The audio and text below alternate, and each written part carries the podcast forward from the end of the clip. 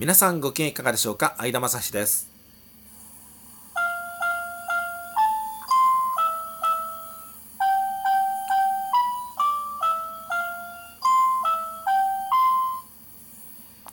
この番組は本庄市在住の私相田が日々流れゆく情報の海の中から毎回テーマを拾い出して私なりに語っていきます。日刊相田正史どうぞお付き合いください。さあ2019年の2月26日火曜日。午後12時24分お昼の12時24分でお話をしております。今日は夜勤の入りなのでこの後夕方前にお昼過ぎに出勤をいたしますがその前の時間を利用いたしまして吹き込んでおります。さてすでにニュースで流れておりますのでご存知の方も多いかと思いますけれどもカラバイオ任意引退というニュースが流れております。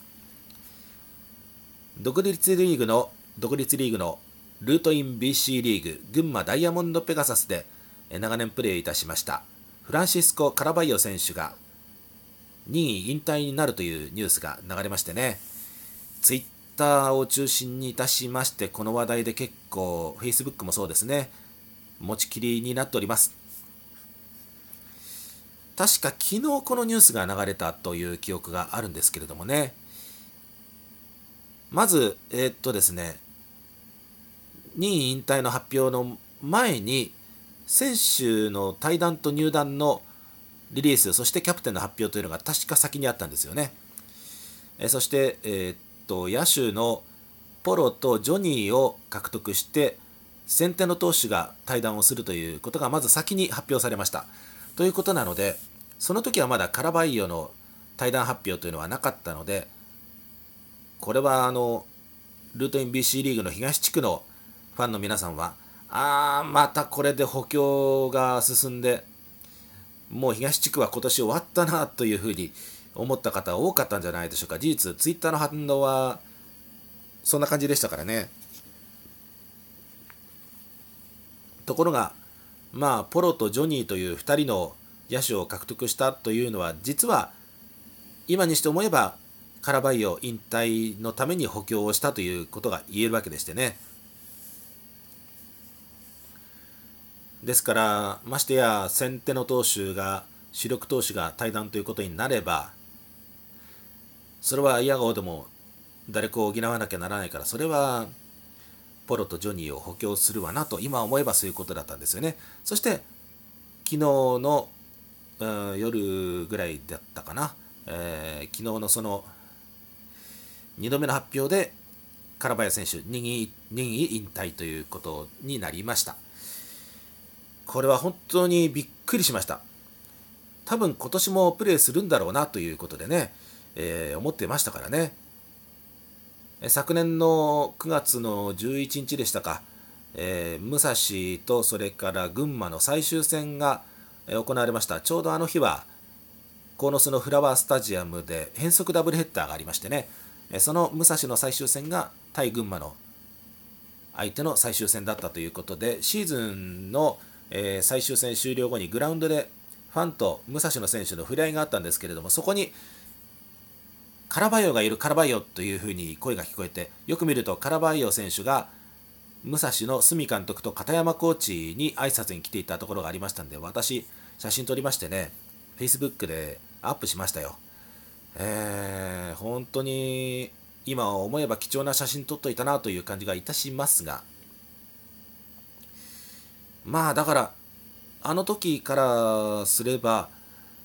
多分今年もプレーを続けるんだろうなというふうに思っていましたけれどもね。まあでも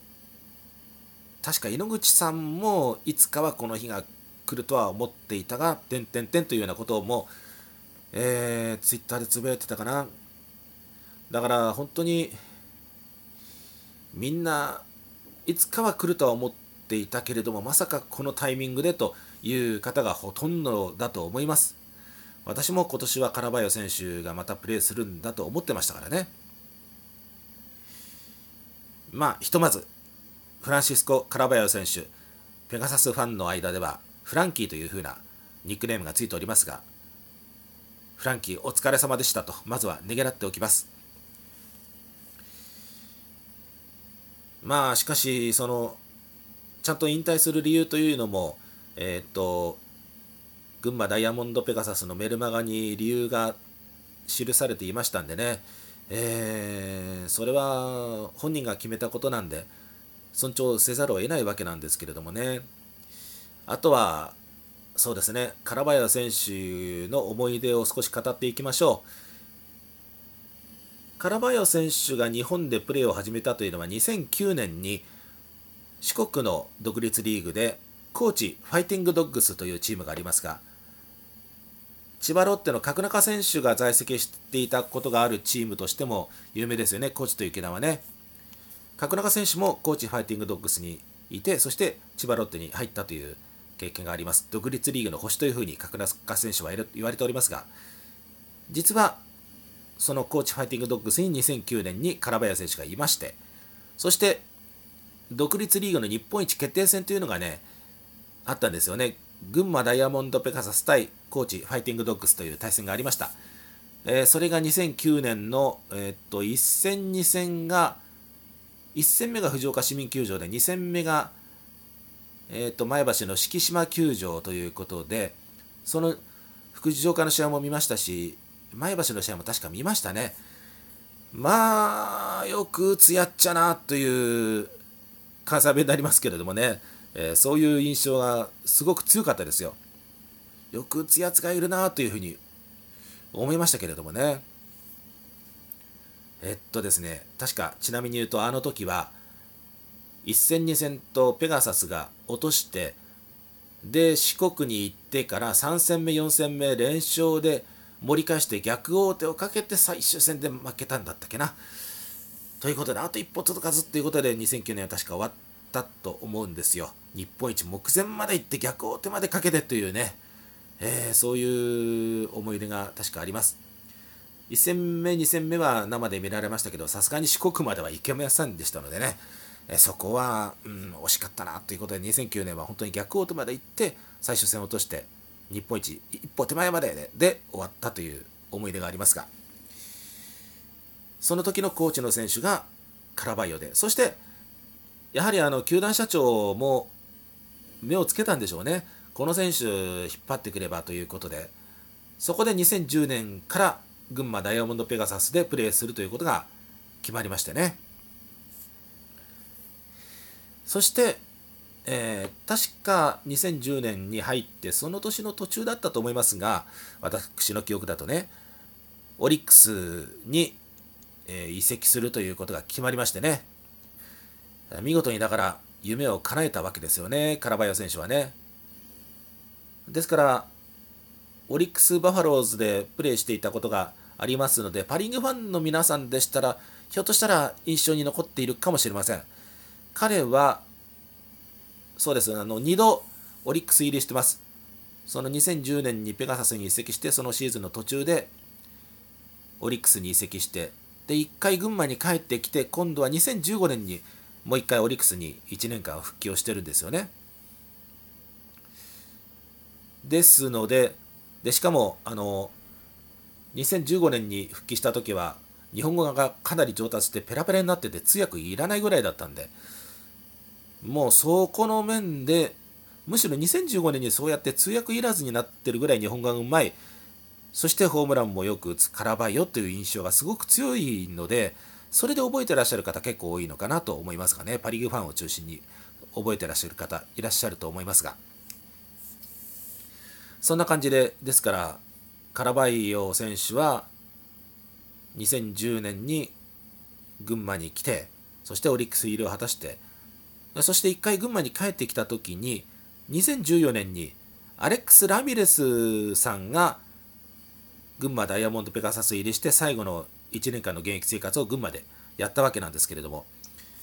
あの2014年の開幕、城南球場に、高崎の城南球場に私見に行きましたよ。あの時確か前というか、本場のグループホームで、えー、夜勤明けの日で、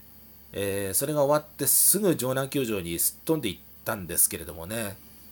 そうしたらラミレスさんは元巨人にもいたということで非常に知名度が高いのでお客さんがワンサワンサ押し寄せて列作って並んでましたね。ですから切符がさばけないんで球団社長自ら切符を売っていてその社長から切符買って、えー、入場したんですけれどもかなりお客さん入りましたねあの時ね。カメラも取材に来てましたし。その時の思い出でいくとあの2014年の城南球場の開幕戦で、えー、ラミレスさんが一塁にいて次の打者が確かカラバヨだったと思うんですが、えー、まあランナーが一塁にいるということでかなりその長打を狙ってという意識が強かったんですけれども、えーと、ワイルドピッチか何かかな、それでランナーが、ラミレスさんが2塁進塁したんですかね。えそうしたら、もうヒット狙いに切り替えて、ということで、カツンとヒットを払って一塁三塁にしたという場面を、なんとなく覚えてますね。ですから、一度オリックスに行って群馬に帰ってきてという中でラビレさんと出会ってそういう野球に対するそのものの考え方それから日本語を覚えてということも大事なんだよ。ラミレスさんもかなり日本語はうまかった人ですからね。そういうことを考えるとラミレスさんの影響が大きかったんですよね。野球に対する考え方それから日本語の上達の大事さというのもものをラミレさんから影響を受けて教わってそしてカラバヤ選手は2度目のオリックス復帰を2015年に果たしたということでね。そして2016年にまたペガサスに来て昨年までの3年間で大活躍したというのはねもうこれは、えー、BC リーグファンの皆さんでしたらもう言うまでもないということだと思いますがね。いや本当カラバイオフランキーお疲れ様でしたともう最後に申し上げて締めたいと思います。さあ最後までお聴きいただいてどうもありがとうございました。今回はこの辺で失礼いたします。皆さんごきげんよう。さようなら。